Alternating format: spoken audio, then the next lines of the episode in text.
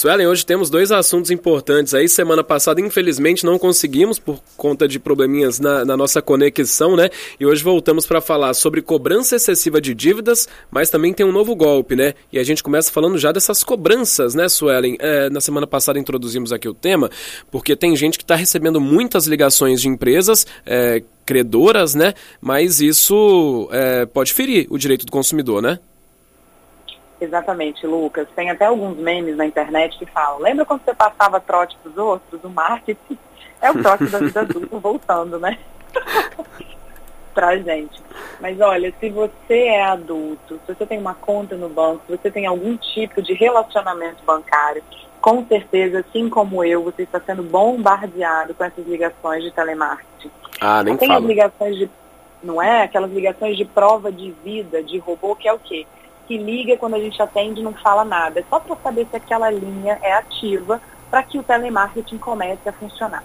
Então a gente tem duas considerações para fazer, Lucas. Primeiro, a gente tem que lembrar que tem uma resolução lá da Anatel que fala que tem que ter o 0303 quando for telemarketing. Aham. Então você pode começar a anotar os números que não respeitarem isso, saber de quem que é qual empresa e fazer a denúncia da Anatel.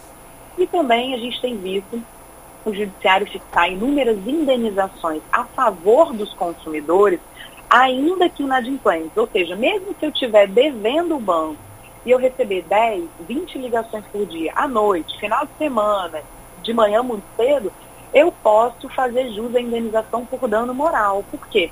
Pela excessividade na cobrança e sem contar que às vezes é vexatória, né? Quando liga para sua Uhum. casa ou para o seu trabalho, não pode falar para os outros que você está devendo, não. Só pode deixar o telefone para contato.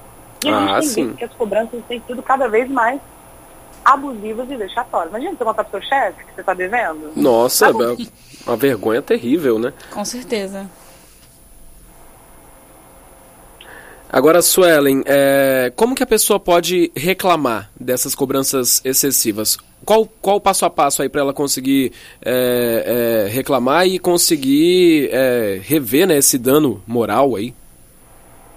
Perfeito, Lucas. Tem algumas situações. Primeiro, as pessoas precisam documentar isso. Eu sei que é chato, né? Mas assim, comece a fazer uma planilha das ligações, tira print da quantidade de ligações, coloca o número que está te ligando no Google, que vai ter lá outras reclamações falando que é da empresa de telefonia X ou do banco, do, do- da cooperativa tal, para você conseguir comprovar que você está recebendo essas ligações. Quando atender e não for um robô, peça o número do protocolo. A partir disso, você pode fazer denúncia na Anatel, você pode cadastrar o seu número no site Não Me Perturbe, que é um site que tenta impedir que as empresas entrem em contato com você. Você pode acionar o PROCON, o gov.br e você, o consumidor.gov, né, e você também pode, quando você tiver todas essas provas, ingressar no judiciário e pedir a indenização por perturbação do sossego e excessividade da cobrança. Olha só. É, e agora, sobre esse novo golpe, né? Bandidos que estão aí procurando na lixeira embalagens, pra quê? O que, que eles fazem com isso, Suelen? Nosso lixo está seguro, né? Falei sobre isso no meu Instagram na semana passada e fiquei impressionada com a quantidade de pessoas que descartam Lucas, caixa e sacola que recebem dos correios sem tirar a etiqueta do com nome e endereço. Você faz isso? Não, eu não costumo fazer, não. Sendo bem sincero aqui. Não é nem bom falar, né? Vai que alguém revira lá. Eu também pensando Pois sobre é. isso.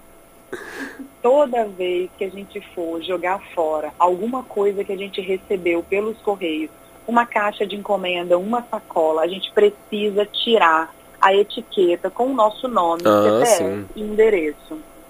Por quê?